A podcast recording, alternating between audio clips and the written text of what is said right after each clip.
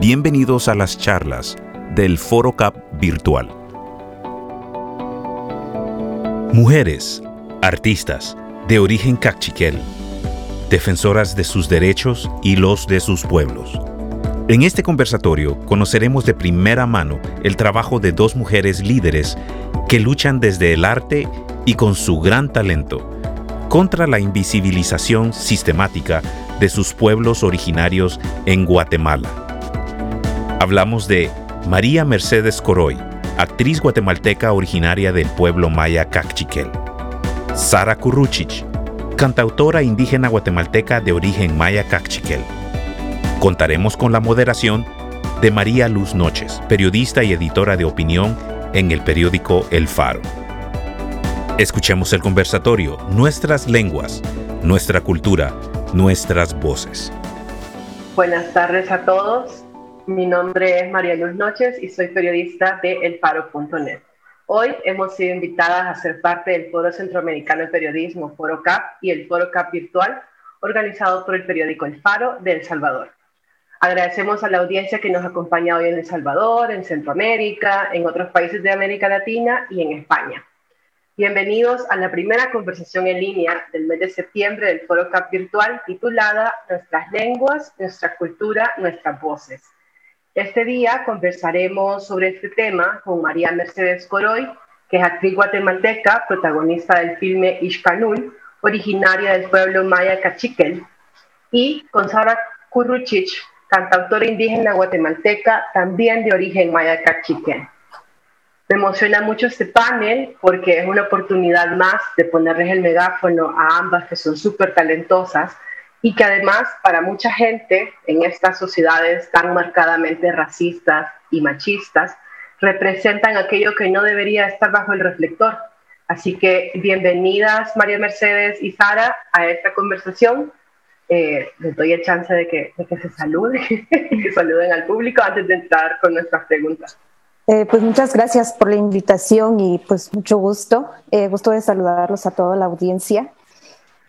pues es muy importante esta, esta, esta, esta hora y esta etapa de la vida, pero sobre todo esta oportunidad que se nos da de poder hablar seguir siendo portavoces de, de muchas cosas que vamos a estar hablando.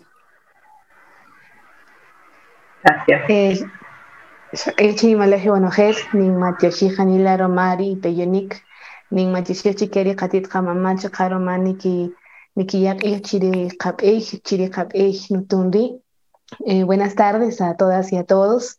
Eh, qué gusto poderles saludar desde, desde mi pueblo, desde mi amado pueblo, San Juan Comalapa, Chimaltenango, aquí en Guatemala. Estoy muy contenta de poder eh, encontrarme con ustedes quizá de esta manera virtual, pero que, en que sí nos podemos acompañar también de una manera espiritual. Gracias por el espacio y muchísimo gusto de, de, de poder verles, de poder conversar sobre temas que son muy importantes y fundamentales también para entender nuestras realidades y nuestras historias. Perfecto. A ver, ustedes son parte de una generación que empieza a recoger los frutos de la lucha por los derechos no solo de las mujeres, sino también de los pueblos indígenas. Esto, sin embargo, no significa para nada que la hayan tenido fácil. Sé que ambas vienen de familias que las apoyaron desde el principio a seguir sus sueños, pero me gustaría que nos contaran justamente cómo fue ese proceso, si a pesar de ese apoyo que tenían en su seno familiar, eh, igual una vez que salieron de, de, ese entorno, fue una carrera cuesta arriba por el contexto guatemalteco. Aquí cualquiera de las dos puede tomar la palabra.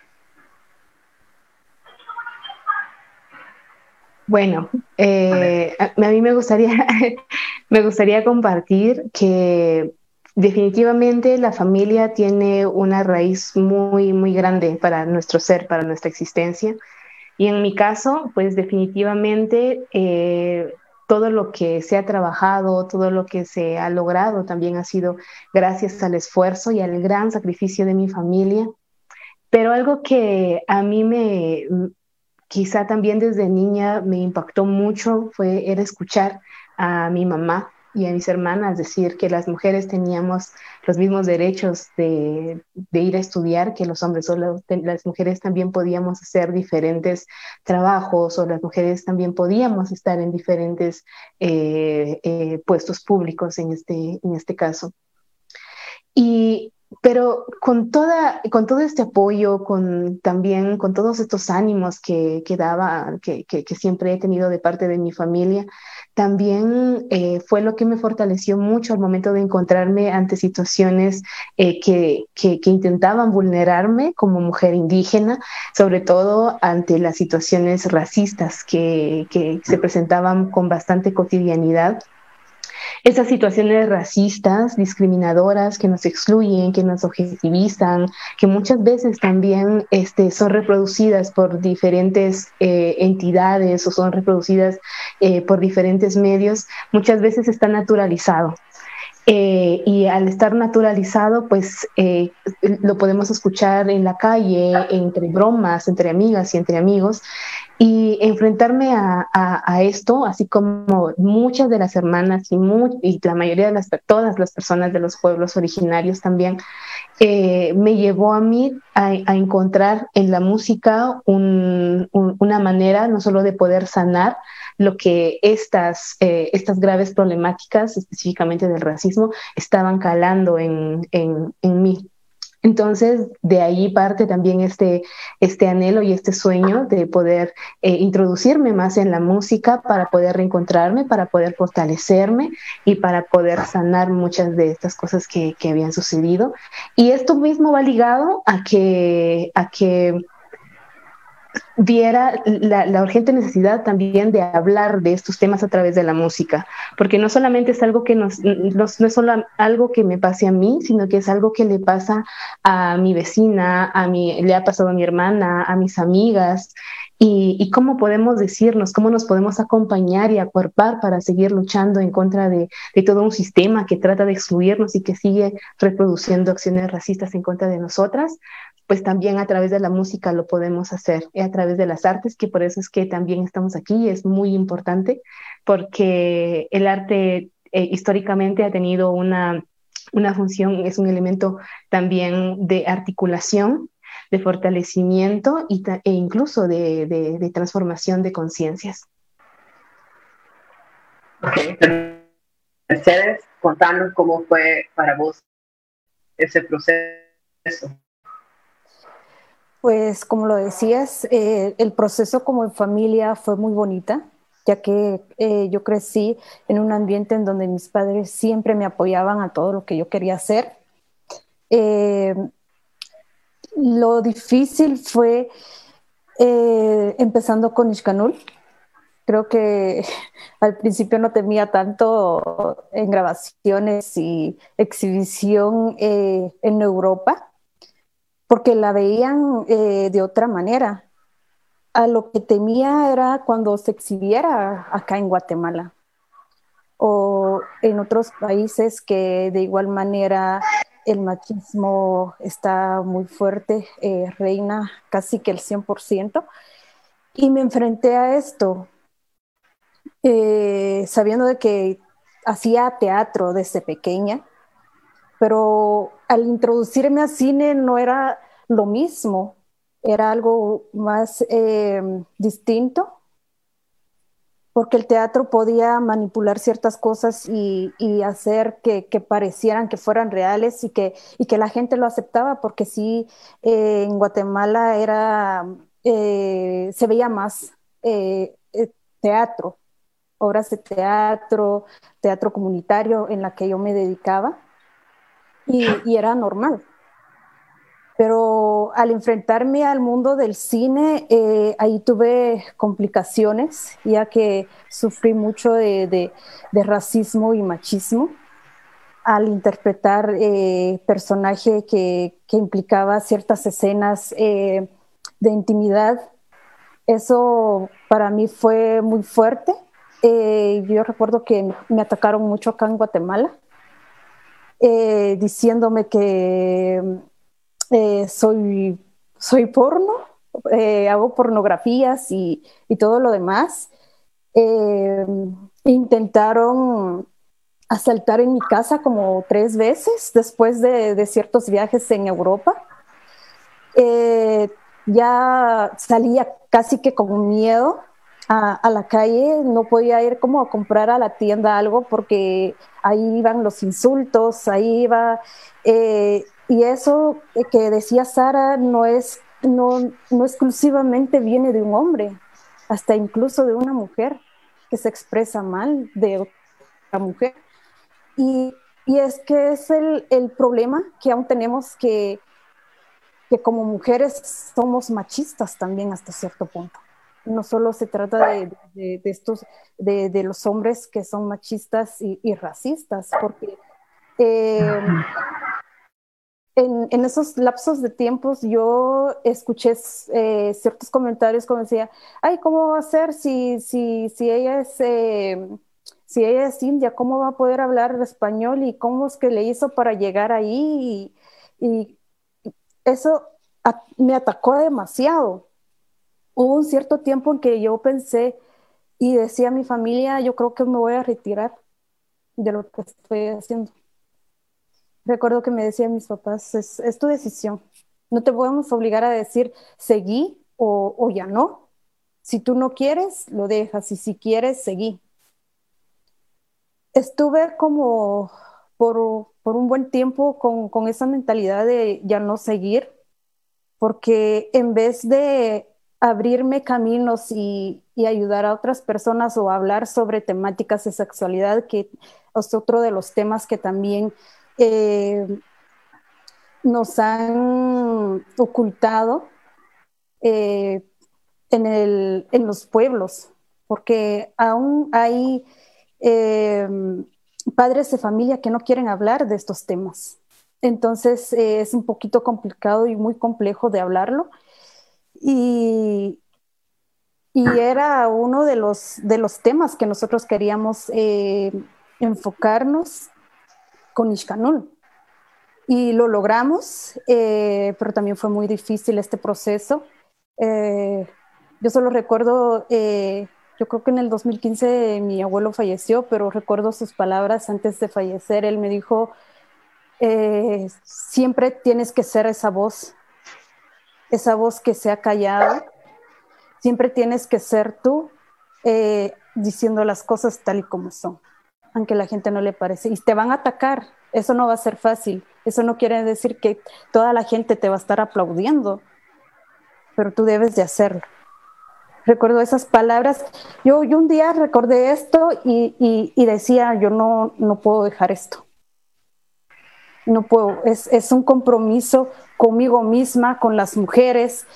Y, y, más eh, si hablamos de tema de discriminación y, y temas de educación que a los pueblos originarios pues no tenemos eh, como acceso a, una educación adecuada, porque eh, si bien pues más ahora con esto, lo de la pandemia, piden a los niños, a las niñas que conectarse vía internet y somos pueblos originarios que nosotros tenemos como eh, problemas con eso, ya que hay familias que no cuentan con computadoras o con, teléfonos eh, de alta calidad como para poder conectarse y, tomar clases. He estado viendo a niños que dicen, ¿qué voy a hacer ahora? No puedo estudiar porque no me puedo conectar. mi mamá no tiene un teléfono en donde pueda el profesor o la maestra enviarme trabajos vía WhatsApp o algo así. Eh, los niños están ahora en, un dilema muy difícil. Y entonces estos temas eh, que hay que resaltar y que de la cual eh, es uno de los objetivos que tenemos como mujer y en especial en mi persona como mujer de hablar y pues se me ha dado esta oportunidad de encarnar personajes que luchan por libertad, que luchan por una resistencia, que, que piden eh, que se hagan valer sus derechos, pues eh, aquí estamos, somos voces y somos miradas también. Sí, además el personaje de María, por ejemplo, en Ishkanul, que es también un símil del volcán, ¿no? Alguien que está eh, con ganas de gritar, déjenme ser eh, quien yo quiero ser. Me pareció súper importante, María Mercedes, esto que mencionabas de ese momento en el que dijiste, no puedo dejar esto porque es un compromiso que tengo conmigo misma y con la que viene detrás de mí. Eh, y traigo esta colación porque ha dicho en otras entrevistas que eh, para vos siempre fue un sueño estar en la pantalla, ya sea chica o en la pantalla grande, y que veías la tele y decías cómo hace la gente para entrar ahí. Y eh, quería preguntarte, eh, porque además supongo que la gente que creciste viendo en la televisión no se parecían en nada a vos. Y entonces ahora hay niñas en Guatemala y en el resto del mundo que pueden crecer viendo viéndote a ti en una pantalla en el cine o en la televisión con la serie eh, Malinche que está siendo producida en México. Eh, contame cómo fue eh, tratar de construir este sueño de yo quiero estar en la tele, aunque la gente que está en la tele no se parece a mí. Pues para mí fue como un tanto loco, porque yo recuerdo que tenía, si no mucho, cinco años, porque apenas estaba empezando la primaria. Y veía la televisión y veía esas películas y yo decía, ¿y la gente cómo le hará para entrar en esa televisión? Y un día quiero estar ahí, ¿y cómo se hace? O sea, era, era, era bien chistoso porque recuerdo que una vez que le, conté a mi papá, o sea, no solo me lo imaginaba, le conté a mi papá y, y, y él se, se reía de mí porque le, yo le preguntaba, eh, si se podría abrir la televisión y entrar en ella, porque era, eh, era, era mi momento de curiosidad, de tantas preguntas. Y, mi papá me decía, estás loca, mija, eso es una cinta y que no sé qué. Y él me explicaba un poco de, de, de, cómo era. Y yo digo, ¿y cómo entonces? ¿Y cómo la gente hace para entrar si es una cinta? Y, y, y había un, millón de preguntas detrás de todo esto que me llevó a, a, encarnar personajes que realmente ahorita estoy tan satisfecha con todo lo que hago. Eh, empecé eh, viendo mis reflejos en, un espejo. Empecé a cantar en el espejo, empecé a actuar, a llorar, a maltratar al espejo, o sea, peleándome conmigo misma, pareciéndome loca. Eh, ya después, tengo una hermana de, de 21 años que fue mi cómplice en todo. y ya después jugábamos con ella, pero yo, yo era la que decía, mira, jugamos de esto, pero, pero yo quiero que, que yo sea, yo quiero ser este personaje y, y, que tú seas esto, pero tú vas a hacer esto y lo otro, y yo voy a hacer ciertas cosas y, y que tal vez te van a molestar, pero yo te voy a decir que yo tengo la razón y, y ¿por qué? Y me dice, y no sé, pero siempre se me dio el querer defender a la mujer. Entonces, recuerdo que en mis juegos eh, eh, yo hacía como mujer embarazada, o sea, me ponía no sé qué trapos en, entre, la vestidura y todo. Y, llegaba ella y mi hermana la hacía la de hombre, entonces, y así yo le decía, eh, estos son mis derechos, estos son mis valores, y, yo nunca voy a hacer solo para servirte y para tener hijos, yo también puedo hacer ciertas cosas y mi hermana se quedaba así callada y me dice, todo lo que me estás diciendo saber ni qué son, me dice, y, y en ese entonces yo también sabía que, qué, tal, eh, qué tan importante era eso, porque pues tenía cinco años. Y, y así fue como empezó. Ya después en la primaria empezamos, eh, los maestros pedían obras de teatro para ciertos, eh, ciertas fechas conmemorativas, entonces yo siempre era la primera en que quería apuntarse en todo. Y, y así poco a poco fue y eh, luego entré a, a un grupo que se llama Pastoral Indígena aquí en Santa María de Jesús y empecé igual a teatro y danza eh, de la mano. Entonces realizábamos eh, obras de teatro, una que fue la última que realicé con ellos en el 2013, fue la de 500 años, la, la, supuesta conquista de, Guatemala y, todo. Eh, fue, fue la última que, que realicé y ya después de esto pues entré de lleno a Ixcanul. Y cuando recuerdo que empezamos las primeras semanas a grabar, Jairo me decía, quiero un festival, quiero un festival, y yo no sabía, ¿qué es un festival? O sea, yo me quedaba así de... Pero realmente esta emoción y, estas ganas de querer eh, hacer cine o ahora que ya lo, ya lo dimensiono así, no como cuando era pequeña, solo quería estar en una televisión, saber ni cómo. Pero siempre estuvo esa chispita ahí.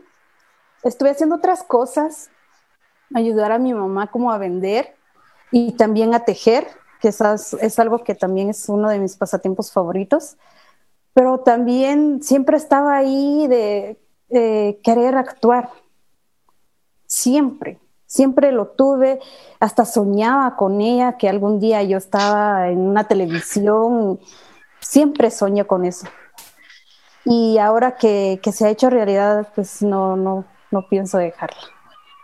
Perfecto. Eh, Sara, eh, lo mismo supongo en tu caso, es decir, yo sé que en tu familia eh, siempre, siempre hubo música, eh, en la medida en la que ibas creciendo y era algo, un proyecto más bien familiar que algo que buscara convertirse en algo como lo que hoy haces. Pero ¿cómo fue para vos crecer eh, un entorno igual donde la música que se programa en las radios, eh, bueno, ustedes tienen a, este cantautor, no tienen a Ricardo Arjona, que, es, que canta en español, pero la mayoría de la música que, que pasa en las radios está en inglés o, o es es decir, en español, pero de gente no necesariamente de Guatemala. Entonces, ¿cómo fue eh, ese proceso de decir como, ya quiero escucharme además mi idioma? Eh, es, un, es tu sello, ¿no? Cantar eh, en cachiquel, pero quizás, no sé si de pronto te ha pasado, tal vez no un blanqueamiento, pero quizás lo contrario, ¿no? Como esta sobreexplotación que se quiera hacer de, de lo indígena que, es decir, no me extrañaría que, que pasara en, la industria musical, como ya sucede, por ejemplo, en Guatemala, de hecho, en, para lo turístico, ¿no? Guatemala llena de vallas publicitarias para llamar turistas, por lo menos aquí en El Salvador, y las imágenes son o el arco de la antigua, o el lago Atitlán, o mujeres usando huipiles. Entonces, ¿cómo desde tu experiencia has visto este como este interés por sobre si, has tenido este, esta lucha no por evitar que se sobreexplote eso que para vos además es representativo de tu cultura y que no querés que se utilice como ah porque es lo que está de moda ahorita. Creo que eh, has mencionado, eh, Malu, muchas cosas importantes, así como también, eh, por ejemplo, Sí ha pasado un, también en el imaginario de, muchas personas, pero que también es el resultado de, un, de todo un sistema eh, racista.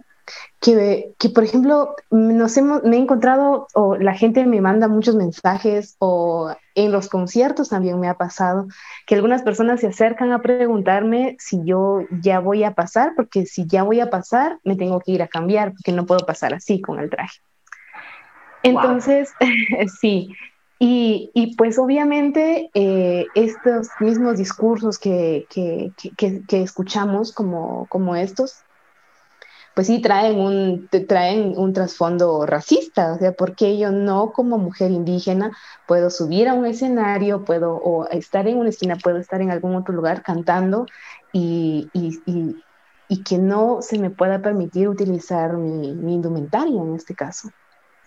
Entonces muchas veces eh, cuando vemos este tipo de comentarios, no solamente los vemos con los comentarios de las personas que pueden estar cercanas, sino que lo vemos también con, ya, lo, ya como lo mencionabas, por ejemplo, con, bueno, con grandes empresas, con instituciones también, que lo único que hacen, en una sola palabra, es folclorizar es folclorizar también eh, y sexualizar la, la, vida de las mujeres indígenas y obviamente lo único eh, que, que, intentan hacer es conseguir un beneficio propio porque lo único que venden es para atraer el, turismo, ya bien lo mencionabas, pero ignorando absolutamente e invisibilizando toda la historia, toda la memoria, las luchas y los derechos de los pueblos originarios y en el caso específico de las mujeres. Entonces, yo me encuentro eh, con, eh, con, estos comentarios, me encuentro con estos mensajes y, y es una cuestionante también para mí y, y, decir, bueno, estamos en, estamos en el 2020 y cuando hablamos del racismo y cuando hablamos de las diferentes manifestaciones racistas, muchas veces las personas eh, pues se, se, ofenden porque, porque también dicen que estos, eh, el racismo y la discriminación ya no existe, por ejemplo. Y, y, lo vemos eh, cuando, cuando compartimos algún mensaje que tenga que ver con, con, la defensa de nuestros derechos, con el uso de nuestra indumentaria, para que ya no se siga folclorizando, para que se respete, eh, porque igualmente hay muchas empresas que, pues, que cortan los huipiles, que cortan los, eh, los, los, trajes sin, sin sentir eh, un interés de, poder eh, investigar sobre su historia, eh, sobre cómo ha sido el proceso de, creación, sobre toda la ciencia, la matemática, la astronomía, absolutamente todo lo que puede tener un huipil, por ejemplo, todo el calendario, también los calendarios lunares, los calendarios solares, que son parte de la identidad y que son parte de la cultura, de la resistencia de, y, de toda una cosmovisión de, de, los pueblos.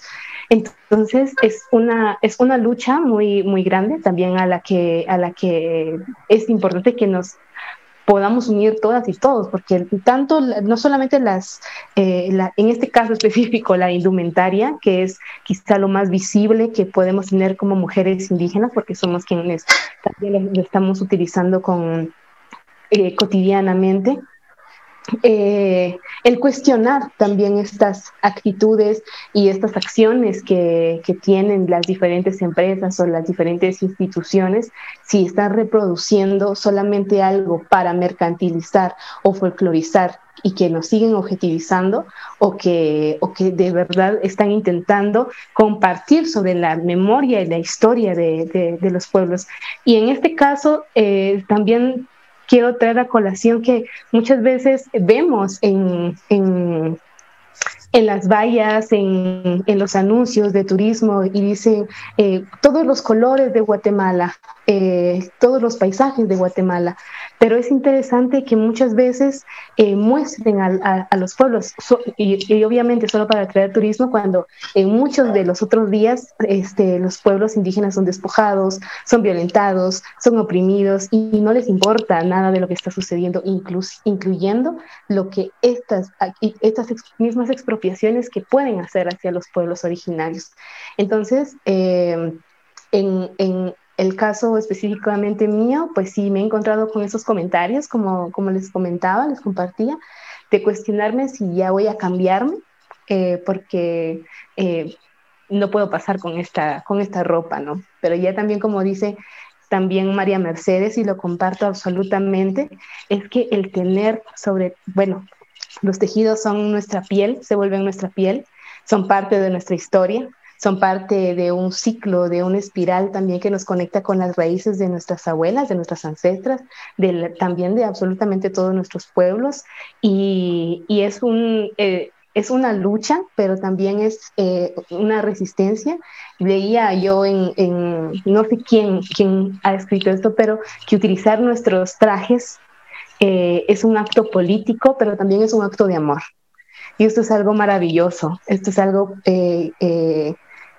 esto es algo hermoso, porque es en, realidad, en realidad esto, en el caso del canto, pues no me quiero extender mucho, pido disculpas, pero eh, que pues que muchas veces eh, podemos encontrar ese blanqueamiento con decir, hey, pero tenés que empezar a cantar solo en español, solo en español, o tenés que empezar a cantar solamente en inglés, pero, y que no está mal si quisieras, pienso yo que si quisieras tener una propuesta este, donde hacer una inclusión, pero pero que no haya una imposición porque te digan incluso que tu idioma es algo que no está desarrollado o que es algo que no, que, no merece ser eh, compartido incluso a través de la música. Y ojo con eso, porque esos discursos o esos pensamientos también son pensamientos racistas. Eh, para avanzar, sí me gustaría, bueno, ya, ya las dos mencionaron que eh, a partir de su entrada tanto al cine como a la, industria de la música, eh, a pesar de que ustedes sentían que ya habían empezado a cumplir su sueño, igual se encontraron con comentarios muy hirientes, ¿no? Eh, no solo por ser mujeres indígenas, no solo por ser indígenas, sino además por ser mujeres. Eh, pero a partir de ese éxito también, ustedes se han convertido en voceras de poblaciones que son consideradas como minorías, aunque en realidad no lo son. Estaba viendo una nota que hablaba sobre el censo que, se publicó en Guatemala, que se publicó en Guatemala el año pasado, en donde las mujeres son la mayoría de la población y en donde el 43 punto y algo por ciento de la población en Guatemala son pueblos indígenas. Eh, ¿De qué manera eh, sus voces, que ahora son muy fuertes, aunque haya gente que no las quieran, que, no, se resista a escucharlas, eh, de qué manera ustedes están dando la batalla para evitar que sigan perpetrándose y perpetuándose, perdón, esos conceptos o esas imágenes tan eh, erróneas de lo que implica ser indígena y mujer indígena. Eh, sé que hay, por ejemplo, eh, he escuchado en una entrevista, Sara, que hablabas del término María, que era el que se utiliza en Guatemala para referirse a las mujeres indígenas, y cómo también se cree que el rol de las mujeres indígenas sigue siendo en servicios o en, o el cuidado de la casa. Entonces, ¿De qué manera ustedes, una vez teniendo ya este, estas voces tan fuertes y estos espacios que, ha costado, que les ha costado tanto ganarse, eh, han puesto eh, en marcha estrategias para evitar que esto siga perpetuándose? Esta va para las dos, así que, eh, María Mercedes. Bueno, sí, es lo único que estamos, bueno, por el momento lo que yo estoy haciendo es aprovechar este espacio el espacio del cine para seguir eh, avanzando eh, sobre estos temas, eh, realizar foros, foros en conjuntos y llevarlos, primero proyectarlas y después para como para tener una sensibilización de las personas y luego entrar de lleno a estas, a estas pláticas que aportan mucho porque vemos eh, desde otro punto de vista eh, otras opiniones, otras formas de ver eh, de cómo estamos y de cómo, cómo está la gente y la, la, mayoría indígena y de cómo está el pensamiento de cada uno. Unos están como diciendo, sí, esto es cierto que está pasando esto, y otros dicen, no, pero eso no es verdad. ¿Cómo va a ser que el Estado o, que el Estado omita este, datos, ¿no? Eso no es cierto. Si eso salió es porque en el censo es porque es, es, es la cantidad de personas. Y, y a este tipo de, de, conversación uno debe de como centrarse y hablar más y, y ver de qué punto venir, porque puede que hay familias que vienen arrastrando un pasado distinto y no ven con claridad eh, todo lo que está sucediendo. Trabajar con ellos, eh, con talleres, con foros, eh, presentarles a ellos cuáles son sus derechos y sus obligaciones. es un poquito complejo ya porque lo mencionaba antes, el tema de educación en las áreas urbanas, como por ejemplo en los pueblos originarios, está muy limitada entonces, esto es em, el resultado de. Y en, uno de los cambios que he estado viniendo haciendo es cambiar desde adentro hacia afuera. Por ejemplo, desde mi familia. Si mi familia piensa algo distinto a lo que yo veo, yo trato de, tener un tema de conversación sobre la mesa en la hora de la cena o después de la cena. Ya hablamos, a ver, ¿por qué pensas así? Por ejemplo, eh, si hablamos de, algo político y dicen, no, pero es que está haciendo algo bueno, eh, está luchando porque haya eh, más libertad y que, que la gente que, está haciendo mal las cosas, que pague y, por ejemplo, sobre el, tema de, de esto del territorio y, estos conflictos que, se han presentado últimamente, a veces oigo como eh, algunas, eh, algunas eh, pláticas por ahí en donde dicen, sí, pero es que son ellos y, y es que ellos son los que se, se ponen en contra del Estado y, y quieren quitarlo todo. Y, entonces yo me pongo, ¿en qué momento, en qué momento eh, llegamos a pensar eso? Si somos los pueblos los que, los que hemos sufrido, si somos los pueblos los que somos marginados, los que nos han quitado todo, el derecho de hablar, el tener el derecho de, de tener esta voz y expresar. Nos han callado durante tantos años y que sigue pasando, porque si uno, si alguien está en un movimiento para defender los derechos humanos, eh, de alguna u otra manera eh, tratan la forma de ver cómo ya no seguir en, en, en estos, eh, en estos movimientos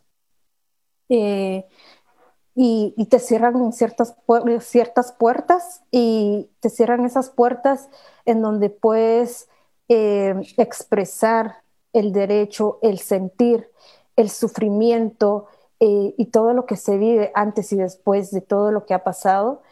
Eh, es un poquito difícil estar como en este, en este ámbito y, y ser portavoz pero realmente eh, es algo muy bonito también a la vez, porque como decía, es algo que no todas, no todas, no todas las mujeres eh, tienen ese, ese privilegio de poder expresar lo que sienten. ¿Por qué? Porque hay un padre, porque, porque hay una madre o porque hay eh, un vecino, una vecina que lo calla y es el momento de decir no, o sea, ya, ya, ya no, ya no, ya no callemos.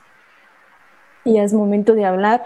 Es un momento en las redes. Eh, hace unos unas semanas vi sobre el, el conflicto armado de, del año 80, en donde decían basta de llorar y, y de callar, es momento de expresar y pedir justicia. Y es cierto. No, no nos podemos quedar estancados llorando, no nos podemos quedar estancados viendo cómo siguen, uh, eh, ¿cierto? el Estado eh, matando y, y despojando a, a, las personas de sus propiedades. Esto no puede seguir así. Se, lo que tenemos que hacer es empezar a hablar empezar a organizarnos y luchar por lo, por lo que es nuestro, por lo que nos corresponde por derecho. Y, eh, y, es, y es algo que con que trabajamos y, y, con que trabajo es desde la casa, desde la familia. Debo de, de, ver eh, por qué piensa así y quién se lo ha hecho creer que lo que hace o lo que exige el pueblo originario está mal. ¿En qué momento eh, el Estado es el que más eh, tiene toda la razón? ¿En qué momento el pueblo perdió todo ese derecho? Entonces, es, es algo que, que, se debe de trabajar desde un comentario, si escuchas de tu vecino o de, de desde tu propia casa, ir, ir concientizando eh, a estas personas y sobre todo hablar del tema y, y meter ese, el dedo en la llaga de la herida para ver qué es lo que te duele y, y cómo sanar, cómo luchar por lo que, por lo que realmente eh, hay varias organizaciones que están luchando eh, por obtener, que es la libertad y la libre expresión, sobre todo tener el derecho, porque si bien se menciona, tenemos el mismo derecho, si solo sí se menciona y lo sabemos que lo tenemos, pero solo en palabras, no en hechos. Entonces necesitamos accionar esos derechos necesitamos activarlos y decir, sí, estos son nuestros derechos. Y me imagino que en conexión con eso, María Mercedes, también para vos es importante que los roles que aceptás para, para actuar eh, también tengan eso, es decir, que, que no sean roles de, bueno, un papel más que tengo para salir en la tele o en el cine, sino que sean roles con, que sean papeles con propósito de visibilizar también estas luchas. Sí, una parte de, de, eso es, eh, era la meta y sigue siendo mi meta, de cada personaje identificar eh, muy bien, encarnarlas y representarlas muy bien, pero sobre todo si, si llevan en sí con ellas eh, un valor, un valor eh, sobre defender a los derechos de los pueblos, a defender el derecho a la vida y, demás, eh, el derecho al territorio. Entonces, sí, esto es el objetivo y sigue siendo el objetivo para mí, de poder tener un tema sobre hablar, sobre qué hablar, de que haya un personaje que me dé esa oportunidad de poner foro y, hablar con, las personas y sensibilizar a las personas también.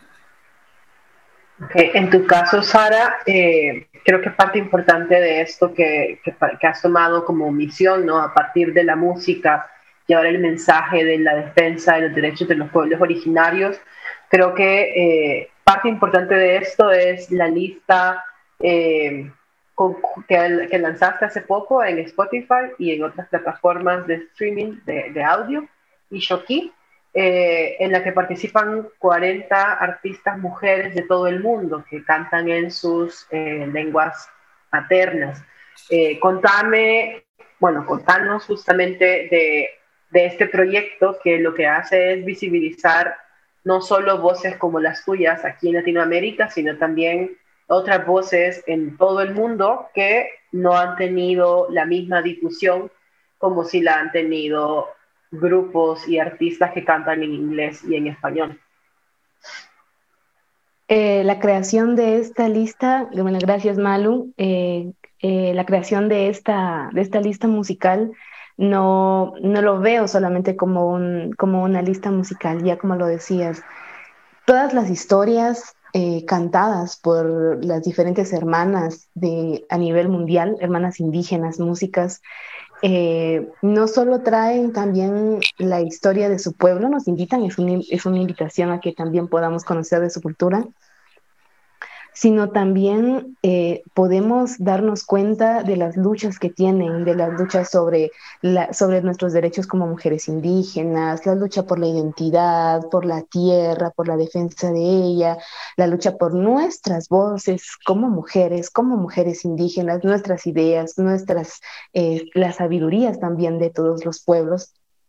Y cuando hicimos la construcción de esta, de, de esta lista, fuimos a encontrarnos con, con, con, muchas de las vivencias también de las, eh, de las cantoras y de las músicas. Muchas de ellas eh, luchando en, en, en, sus espacios o en, en, sus comunidades también en contra de todo el racismo, que esto es algo bastante evidente y por eso lo vamos, les invito a que puedan escuchar la lista eh, de música, esta propuesta de canciones y creaciones de diferentes hermanas indígenas del mundo, porque entonces nos damos cuenta que aunque estemos separadas por miles de kilómetros o hayan mares entre nosotras, muchas de las luchas siguen siendo las mismas. Y es uno de los ejemplos que podemos ver que muchos de los pueblos originarios siguen siendo violentados constantemente. Eh, y que también el encontrar eh, a través de, esta música, ya en, un inicio lo compartía, la música tiene esta función muy necesaria y muy importante de articulación entre pueblos, entre mujeres, en este caso de decirnos también como como se ha mencionado, pues las plata podemos escuchar quizá alguna canción de alguna hermana indígena, eh, pero, pero sí, sí es mucho más complicado, porque por ejemplo en la música eh, luchamos contra, un, contra el mismo, que, que, en el mismo área musical, en, en, el mismo área artística, también nos encontramos con mucho machismo y, y como algo, como un elemento extra, nos tenemos que enfrentar a mucho racismo, a la sexualización también y a la objetivización de nuestros cuerpos. Entonces, eh, en, esta, esta, esta, propuesta de música es un mensaje también muy claro hacia, hacia, hacia toda la sociedad, hacia todas las personas que nos puedan escuchar, como una manera no solo de articulación entre nosotras, sino como una manera de visibilizar nuestras, eh, nuestros caminos, las sabidurías de los pueblos, nuestras luchas y todas nuestras eh, diferentes resistencias. Otra de las maneras también que que podría compartir, eh, que no tiene que ver con la lista del, musical, pero este, también a través, por ejemplo, a través de, diferentes conversaciones, eh, de, tejiendo sonidos que nos hacen encontrarnos con diferentes cantoras, tejiendo eh, con diferentes cantautoras de la Via Yala, que también mantienen parte de, esta postura política hacia, hacia la defensa de sus derechos y hacia la defensa y revitalización de sus identidades, así como también a través de, programas radiales con las radios comunitarias eh, en este caso, que es, un, eh, que es un espacio en donde podemos escuchar diversidad de música en los propios idiomas, o que también ha sido compuesto en la profundidad de las comunidades. Y pues bien, entonces también eh, este es, un, es, una manera de podernos abrazar. Eh, esto es algo que, que, personalmente lo valoro mucho porque de esta manera nos podemos acompañar ante un sistema que trata de silenciarnos, que trata de asesinarnos, que trata de amedrentarnos, pues una de las respuestas eh, con, con, más fuego y con más esperanza también es la voz que es compartida a través de la música, a través del arte. Ya lo vemos también con María Mercedes, que es una mujer que, ha, que, que se ha vuelto ejemplo para muchas niñas, para muchas jóvenes, para muchas personas y, y, así es como se va eh, transformando, así es como se va compartiendo ese, ese ejemplo y ese camino y vamos acuerpándonos entre nosotras. Ok, voy a dar espacio a las preguntas que nos están llegando por medio de Facebook Live. Y Alex Pineda pregunta, y esa se la voy a tirar a las dos porque creo que las dos tendrán algo que decir. ¿Qué problemas actuales sufre la comunidad indígena y qué podría hacer el gobierno actual para poder solventar el problema? Eh, bueno, ahora por lo que estamos viviendo con la pandemia, ha puesto mucho, bueno, quizá más sobre la mesa o lo ha vuelto más visible eh, todas las desigualdades que viven los pueblos originarios. Los pueblos originarios, y hemos escuchado, por ejemplo, muchas veces que dicen, es que los pueblos son pobres porque quieren. Error, los pobres han sido empobrecidos, los pueblos han sido empobrecidos. Y, y entonces vemos, por ejemplo, acá en, en, Guatemala, hemos visto tantas personas, tantos pueblos sin acceso a ni a educación, por ejemplo, a, las escuelas, pero algo que estamos viviendo ahora, ahora mismo, es que no hay hospitales. Esto es algo grave porque entonces no hay acceso a salud y en, esto, en este tiempo que estamos viviendo es crucial también para poder salvar la vida de, de, muchas personas. También estamos viendo este, la pobreza, la extrema pobreza, la gente ya no tiene que comer. Eh, hemos escuchado también a muchas, a, muchas hermanas y hermanos que dicen, parece que la bandera ahora se ha cambiado por la bandera, la bandera blanca, que es la bandera que simboliza el hambre que existe en el país y que es un hambre histórico por también por todas las consecuencias de la corrupción también.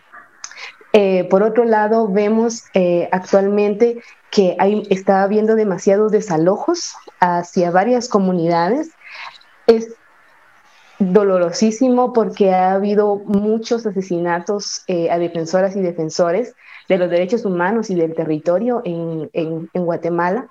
Y, y esto es, eh, es algo de lo que muchas veces no se habla o no podemos escucharlo en, en, muchos medios de comunicación, pero está pasando, están matando a la gente, están, eh, están tratando de silenciar de todas las maneras posibles y esto es algo grave. Esto es porque está tentando contra la vida, contra la historia, contra la memoria de no solamente de una persona, sino de toda una colectividad. Es lo que está viviendo la, gente. Y aparte de todo el racismo con, el que se, con el que se está enfrentando, que tampoco ha habido este, una reparación eh, real de los daños históricos que, ha, que, ha vivido Guatemala en este, en este caso.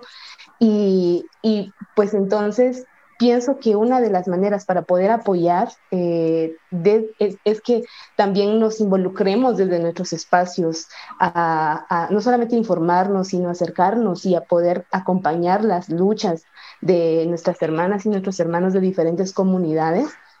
Y muchas veces no lo podemos hacer físicamente porque, porque estamos muy lejos, pero compartiendo la información con eso también se, se, visibiliza y, y, se comienza a exigir justicia para, para quienes estén atravesando un, momento muy duro, como en el caso de los desalojos, por ejemplo. Y entonces es importante, a a, a mi parecer también, que nos asumamos como los sujetos políticos y actores de transformación también para que pueda existir un cambio y el cambio también comienza desde, desde donde podemos estar, desde nuestro pequeño entorno, pero que a, su vez es algo muy grande, es algo muy significativo. El, por ejemplo, el, también María Mercedes lo, lo, lo, decía hace un rato, el cuestionar, si escuchamos a una amiga, a un amigo, vecina, vecino, entre compañeros, hacer bromas que son homofóbicas, hacer bromas que son racistas, hay que cuestionar todo esto, decir, hey, lo que, está, lo que estamos haciendo es una reproducción eh, de, violencia hacia ciertos grupos. Y entonces, desde esas pequeñas cuestionantes, pues sí comienzan a haber diferentes transformaciones y, y esto es algo muy válido. Entonces, de, de, mi parte es lo que podría compartir. Voy a unir la pregunta de Alex con la de José Valdemar, que preguntaba, eh, bueno, y que se une un montón con la respuesta de Sara, porque decía, hay cambios significativos en la educación y en el sistema sociopolítico de los años 80, o solo ha cambiado el administrador de la finca y de esos mismos que invisibilizan a los pueblos originarios. María Mercedes, me gustaría escucharte. Creo que solo ha cambiado la imagen de, aquellos propietarios de cada finca porque no hemos visto avances, eh, sobre todo enfocados en la niñez en la niñez, en la adolescencia y en la juventud. Eh, carecemos de carecemos de, de escuelas. Eh, acá pues no, no, no en, los, en las áreas rurales pues no, no hay tanto acceso a, a esto y sobre todo al acceso a, a salud. O sea que es un tema eh, muy importante, ya que eh, en, las comunidades, eh, si, bien, si bien hay un puesto de salud, si bien, y que queda a media hora o más de media hora de donde vive cada, cada persona. Y cuando vamos a... Y cuando vamos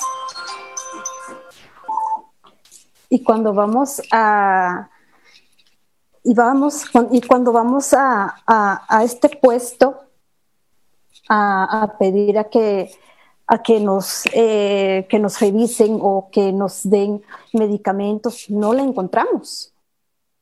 Entonces para qué está para qué se hizo qué está haciendo el gobierno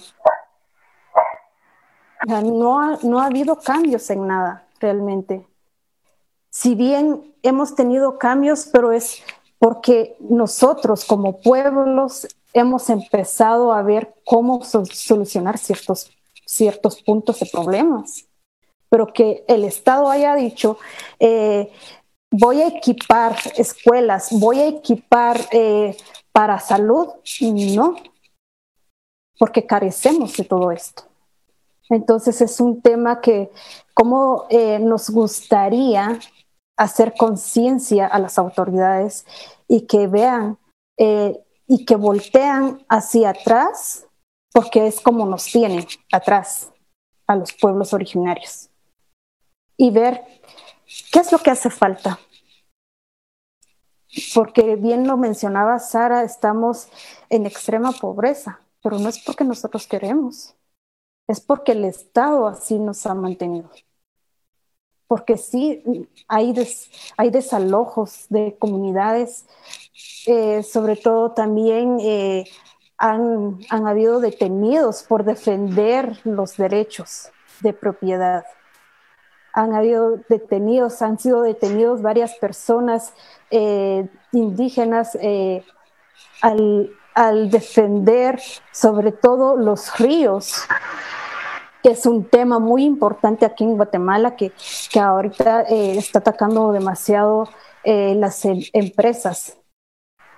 Eh, quieren desaparecer ríos, lagos. entonces, en donde la gente empieza a, a luchar y a defender lo que es suyo, su territorio, el agua, y es ahí donde los capturan como que si fueran criminales Realmente eh, esto es muy doloroso que está pasando porque no estamos pensando en el bien común. O sea, las autoridades solo piensan en su propio bien, en lo que le conviene, pero no en lo que le conviene al, al, pueblo en general. Ok, eh, tenemos dos preguntas más que vienen de la misma persona, de hecho, de Isabel Dalense.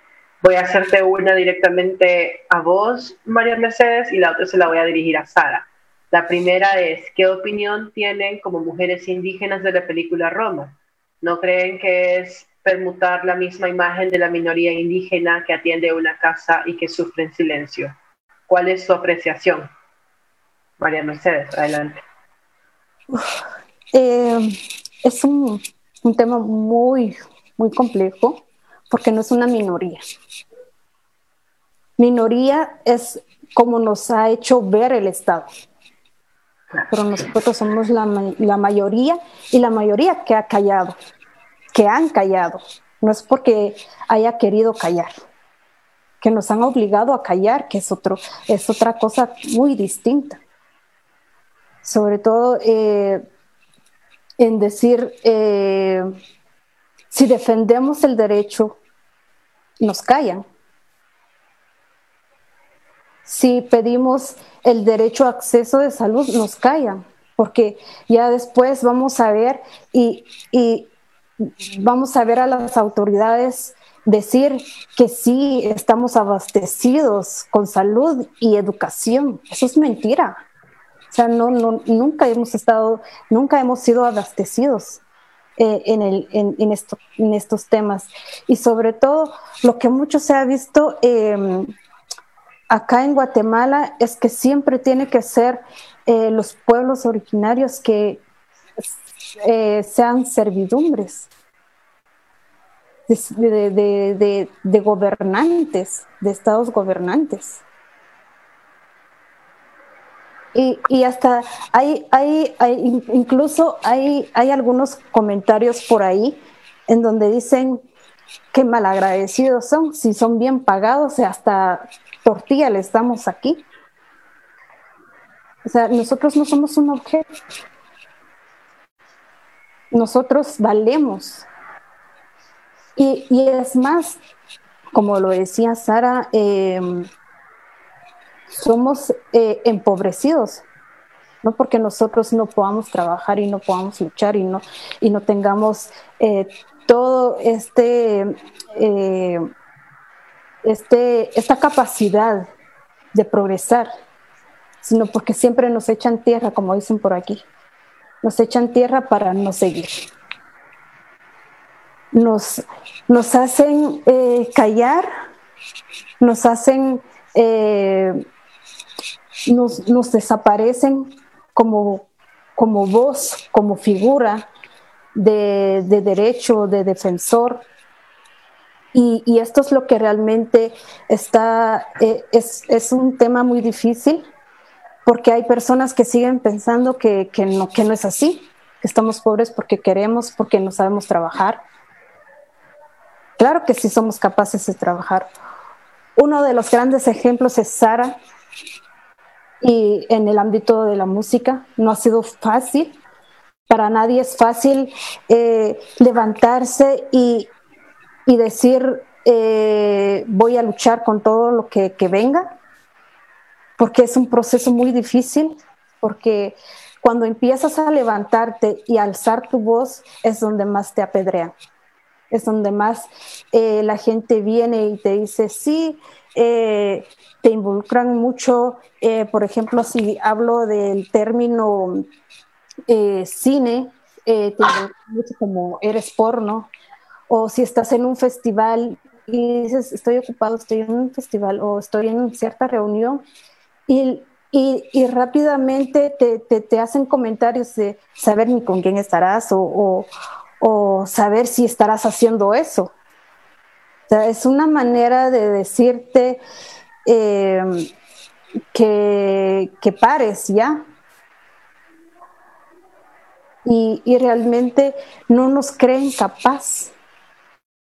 Pero algo, algo que, que decías, Manu, eh, al principio sobre el volcán que quiere estallar y que ve y, que trata la forma de hacerlo, de, hacer erupción, de gritar y decir eh, y, denunciar también. Y entonces es algo que, debemos de hacer todos. Es una tarea que tenemos todos, eh, el de hablar, de ser volcanes, hacer erupción y decir nuestro sentir, expresar nuestro sentir, pero sobre todo también expresar nuestros derechos, hacer ver nuestros derechos que son violentados. En tu apreciación entonces, Roma sirve justamente, además de todo el trasfondo ¿no? que hay, sirve justamente para plantear estos, eh, sí, esta imagen de, bueno, tiene que limitarse a este tipo de tareas porque ha tenido, no ha tenido acceso a educación y esta concepción ¿no? de que no va a pasar de ahí nunca. Sí, sea, siempre eh, es hasta la conclusión de Roma, ya que eh, siempre se ha visto así y, realmente esa es la realidad, que piensan que no podemos avanzar eh, por, por, carencias tanto como económico como también en la educación. Pero esto no es válido, porque claro que sí, claro que sí podemos aportar y mucho. Eh, Sara, la siguiente pregunta de Isabel dice, me llama mucho la atención la visión que tienen de que las empresas pueden usar la careta de amor al originario sin realmente entender la trascendencia y la importancia, por lo cual me gustaría saber qué empresa creen que lo hace bien y cuál lo hace mal, si se atreven a decir un nombre, eh, y que ella quisiera saber, quisiera poder compararlas para entender las diferencias, ¿no? De este, este, uso que se hace de la imagen de los pueblos originarios. ¿Crees que hay alguien, alguna, alguna marca que lo haga bien o que todas están como equivocadas en el uso que hacen de, de la imagen de los pueblos? Contanos. Wow, esa es una, esa es una pregunta eh, muy fuerte. Eh, yo creo que, a ver, definitivamente hay muchas, eh, no, no, no empresas en este caso, porque hay muchas instituciones y muchas colectivas también de diferentes comunidades que están compartiendo sus huipiles, sus textiles, este, sus pinturas y están compartiendo diferentes artes que realizan. Pero acompañado de eso va toda la historia de, su creación, es decir, eh, la historia de, del pueblo, la historia, cómo surge, incluso el compartir la misma ciencia, pero nos encontramos entonces eh, que quizá si lo podemos mencionar como empresas, son, son, son empresas comunitarias, son eh, cooperativas, por ejemplo.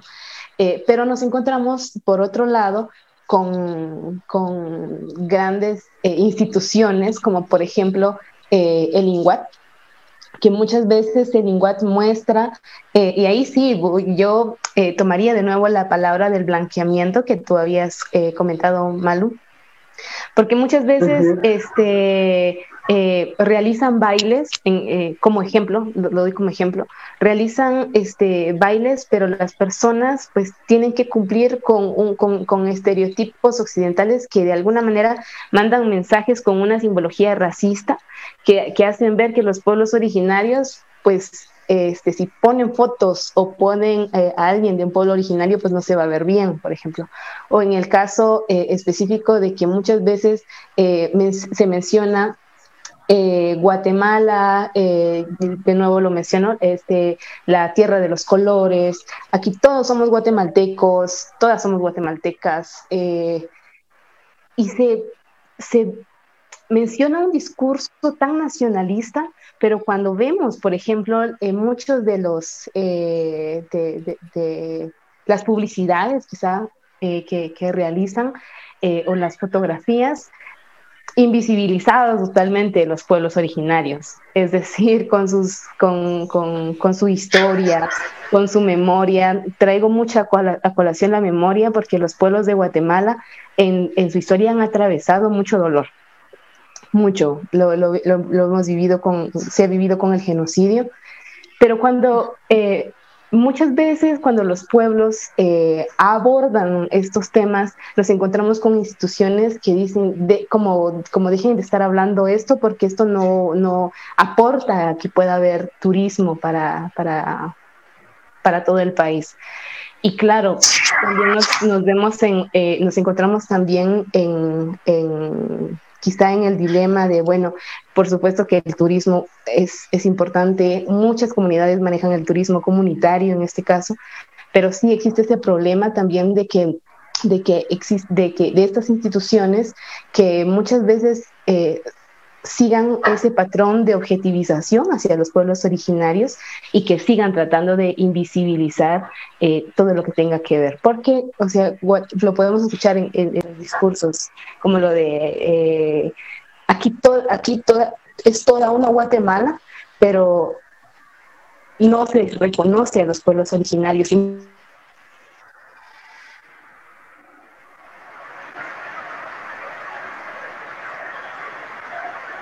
¿Perdimos a Sara?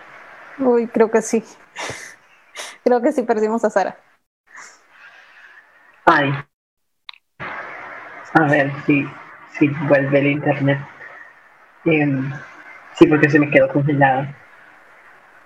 Eh, se nos acaba el tiempo y de verdad quiero que regrese Sara porque se fue todo. Eh, porque sí me interesa. Eh, hay dos preguntas que, no puedo dejar que se me vayan sin que se las haga. Eh, empiezo por vos, María Mercedes. Em, aparte de todo el trabajo y la vocería que ustedes hacen por los derechos de los pueblos indígenas, ahora una de, ahora una de esas cosas que está mal vistas, ¿no? Eh, lamentablemente por estas sociedades es la etiqueta que usamos algunas de feministas. Eh, me imagino que eso también ha traído eh, cierto tipo de, no sé si ni siquiera represalias, pero como de pronto gente que ya empezaba a aceptar, ah, bueno, María Mercedes Coroy viene del pueblo cachiquel y ahora está haciendo eh, carrera en Hollywood, porque bueno, ahora sale además en una película con Julianne Moore y está en la televisión mexicana, etcétera, etcétera. Eh, de pronto como que usar esa etiqueta se vuelve algo que para muchos es imperdonable. Eh, y sin embargo, eh, me gusta que mucho del discurso de ustedes también reivindica esta lucha. ¿qué, ¿Qué específicamente estás haciendo dentro de tu trabajo o qué te gustaría hacer más bien para seguir reivindicando esto, ¿no? Que la lucha feminista es interseccional y entonces incluye, por supuesto, eh, las expectaciones que tienes, que tenés como mujer, pero no solo como mujer, sino también como, como parte de, un pueblo originario. Entonces, contame sobre esto, sobre las implicaciones que ha tenido asumirte como feminista y cómo... Eh, eh, con los proyectos que tenés, querés eh, seguirle dando eh, mecha? Pues creo que feminista, feminista no lo soy. Simplemente estoy en ambas, en ambos defiendo derechos, los derechos de, de ambos y realmente sí, como decíamos, en, su momento, ahora lo que queremos hacer ya en conjunto con la casa de producción es eh, tener esta fundación Ishkanul, en donde pueda eh, habilitarse a, las personas que, que quieran eh, desarrollar su empeño, ya sea como actriz, director, guionista, productor, editor eh, entonces, estamos como viendo eh, si, si, tenemos algunas eh, organizaciones que nos quieran acompañar o nos puedan ayudar en, en, esta fundación. Y entonces empezamos como a dar charlas, pero sobre todo a dar talleres a los pueblos originarios también. Y entonces ahí empiezo como con un rol de, de cómo también eh, um, empoderar a las mujeres. Eh, sobre todo, lo bonito de, esto es que podríamos empezar desde, desde a trabajar desde, desde con las niñas y, ir eh, abriendo esas mentalidades y que también esas, esas niñas si tienen sueños de ser actriz o de ser directora, guionista o productora, eh, lo puedan hacer también. Entonces, esto es una de, las cosas que, ahí están y que seguirán hasta no serlas eh, posibles. Y pues la mecha sigue, sigue prendida, prendidísima en, la actuación, eh, seguir dando, prestando imagen y voz a estos personajes que ahora en el momento encarnado pues he sido eh, pues muy afortunada, ya que son personajes eh, muy importantes eh, que, que, no solo hablan de, de, su derecho, sino hablan en pro de, de, de una comunidad entera sobre la vida, sobre sobre la resistencia que, que, tienen los pueblos que han sufrido porque si bien como mencionaba Sara, eh, somos eh, una Guatemala que ha sufrido desde el genocidio, desde el genocidio a, más discriminación y violencia, eh, que realmente es muy importante resaltar estos temas y que en su momento, pues si tendremos las, las oportunidades de seguir tocando más temas a fondo, pues eh, lo haremos y si se nos da también esa oportunidad de poder eh, entablar conversaciones con otras organizaciones, pues también para poder, eh, como lo decía, tener estos temas en la mesa y hablar sobre ellos. Ok, Sara, le, le, preguntaba a María Mercedes, porque bueno, ya ustedes han mencionado aquí de el trato hostil que han recibido eh, por ser de, un pueblo originario y además por ser mujeres. Pero le, decía a, María Mercedes que en estos tiempos otra de las cosas que genera o, o, que vuelca la hostilidad de la gente sobre, sobre las mujeres es cuando deciden ocupar la etiqueta de feminista. Eh, vos estuviste este año justo antes de que todo esto, la pandemia empezara, en el Festival Tiempo de Mujeres en, el Zócalo de la Ciudad de México, eh, dando un concierto con eh, mujeres que además representan mucho este, el movimiento feminista. ¿Qué, eh, ¿Qué implicaciones tuvo para vos, digamos, a asumir esa esa etiqueta de feminista y de qué manera, más allá de ese trabajo colaborativo que hiciste con otras artistas de todo el mundo, eh, tu trabajo busca visibilizar este tema para que esto, ¿no? De, creo que hay, hay una de tus canciones que lo dice, que ya no, ya no es momento de callar, sino de alzar la voz, las cosas por los derechos que, que vale la pena luchar por ellos. Gracias, Malu. Eh, bueno, primero quiero pedir disculpas. Tuve eh, una muy mala señal del internet. Eh, no pude terminar también de, responder la pregunta anterior, pero con lo que me preguntas ahora, desde tiempos memorables, o sea, desde hace muchísimos, muchísimos años las mujeres se han organizado en las comunidades vemos a tantas colectividades de mujeres que están luchando por sus derechos, que están luchando para que su voz sea escuchada, que también luchan por la defensa de su tierra, de su territorio, de sus sabidurías, de sus cosmovisiones, de su identidad. Lo hemos visto a lo largo de la historia. Hemos escuchado también desde la oralidad de nuestras abuelas, de nuestras bisabuelas, de nuestras eh, mamás incluso.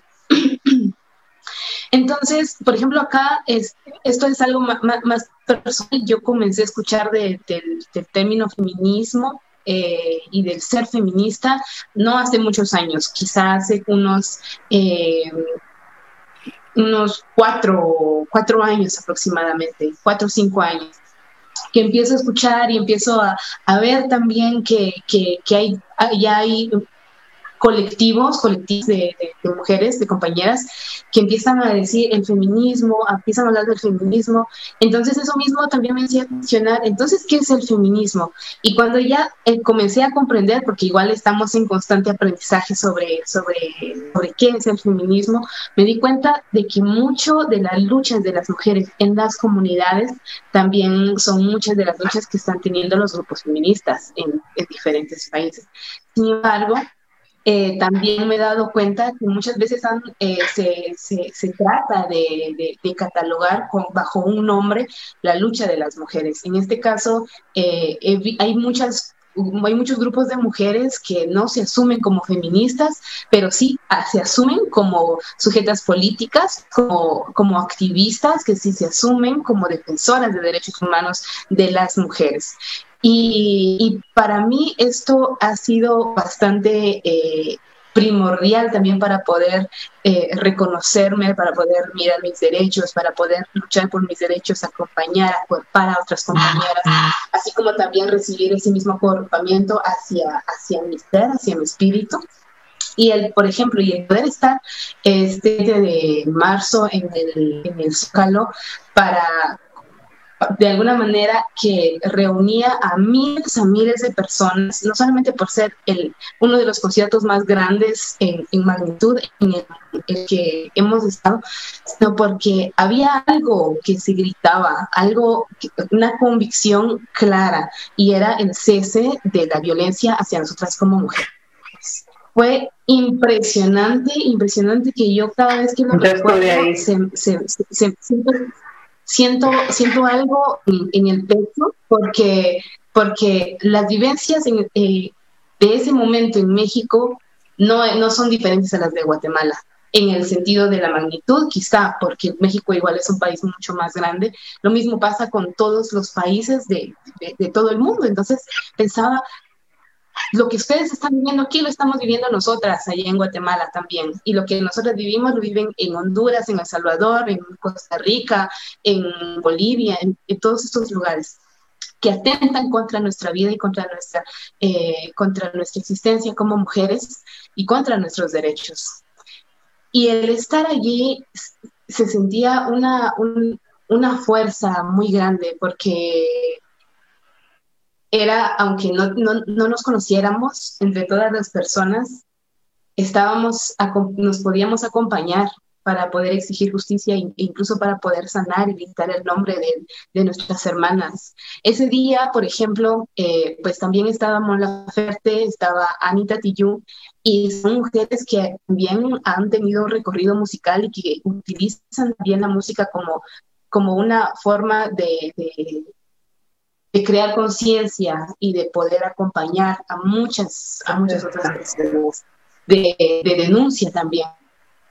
Y fue algo tan, tan grande porque, bueno, a mí me pasa eh, constantemente los diferentes eh, conciertos que pienso en, en, en, este espacio que, que obviamente también lo puede, lo puede abordar el feminismo, el feminismo comunitario, que también es al, a, lo que muchas veces, bueno, personalmente me siento más identificada con el feminismo comunitario, pero yo sentía, yo estoy aquí en este momento por todo el trabajo, por toda la lucha de mis abuelitas, por todo el trabajo y la lucha, el sacrificio, la valentía de mi mamá, Y me puse en todas, todas ellas, en todas mis abuelas, en todas mis, toda esa línea que, que, que, me acompañaba y que no tuvo en, en, en, en, muchos aspectos de su vida esa oportunidad que yo estaba teniendo, pero que yo la tengo ahora por la lucha de ellas, ¿no? Y entonces ese, el, el, esos son de los también eh, de los grandes logros y de los grandes pasos del feminismo, de las luchas y las colectivas mujeres. Nos acompañamos y también trabajamos eh, para que las futuras generaciones y las generaciones ya están puedan tener algo que quizá para nosotras fue un poco más eh, vivido, pero que es necesario y eso, que, que, que, que, eso que esos ciclos de cohibición y de, de, prohibición, más bien dicho, se puedan romper. Y pues eso fue, este concierto fue muy, muy especial, fue, fue muy intenso también, puedo compartirles. Sí, yo, de hecho, Sara, eh, por cosas de, de, de, casualidad del destino estuve ahí y comparto esto que decís, que la energía, que, se, que, que se sentía ahí entre ese grupo de mujeres inmenso en el Zócalo era eh, electrizante en muchos sentidos y también con, con esta canción que presentaron eh, de, de, distintas artistas, ¿no? En donde lo que se pedía era, era, es decir, se pasaba el rostro de muchas mujeres que habían sido víctimas de violencia en el último año. Y, y sí, sin duda, eh, fue súper inspirador, igual que esta plática. Lamentablemente tenemos que ir cerrando, más allá de los contratiempos tecnológicos que tuvimos. Pero bueno, les agradezco mucho a ustedes dos. Eh, agradezco también a quienes se quedaron con nosotros conectados en esta charla eh, por los temas urgentes e importantes que de Centroamérica el Foro CAP virtual organizado por el periódico El Faro propone para crear espacios de debate y de reflexión. Eh, con base en eso, los quiero invitar a seguirlos en Facebook a seguir al Foro Cap en Facebook, en Instagram, en Twitter, en YouTube, en Spotify, para ver los videos, escuchar los podcasts de estas charlas y otros contenidos y recomendados, pero también para que estén informados sobre la programación y invitados de las, de las tres charlas mensuales que tendremos hasta el mes de diciembre de este año. La programación del mes de septiembre viene recargada y el próximo miércoles se va a debatir en este espacio sobre, ok, se abrió la economía y ahora cuál es el plan. Nos van a acompañar Pilar Garrido de Costa Rica, que es la ministra de Planeación y Política Económica. Nos va a acompañar también Alicia Bárcena de México, que es la secretaria ejecutiva de la Comisión Económica para América Latina y el Caribe, CEPAL. Ricardo Castaneda de El Salvador, que es economista senior del ICEFI para El Salvador y Honduras. Y Javier Lafuente, que es corresponsal y delegado del país en México, Centroamérica y el Caribe. De nuevo, muchísimas gracias, Sara, María Mercedes, por eh, esta conversación tan importante y poderosa que hemos tenido esta noche. Sin duda, eh, es vital que los pueblos originarios tengan espacios tan importantes de discusión que pocas veces se abren. Así que, de nuevo, eh, mis agradecimientos para ustedes. Eh, gracias a todos quienes los que se quedaron con nosotros y hasta la próxima. La versión en video de los podcasts los encuentras en nuestro canal de YouTube ForoCap. ForoCap Virtual es una serie de actividades en línea del Foro Centroamericano de Periodismo organizado por el periódico digital El Faro de El Salvador, escenario para el mejor periodismo también interdisciplinario, que te dará un panorama sobre temas urgentes e importantes. Queremos conectarnos con distintas sociedades y desafiar a las audiencias hispanohablantes desde Centroamérica. Acompáñanos desde el 11 de mayo al 11 de diciembre en tres actividades mensuales. Escucha de nuevo y comparte nuestras transmisiones. Sigue en nuestras redes sociales, Instagram, Facebook, Twitter y YouTube. ForoCap, donde las ideas convergen.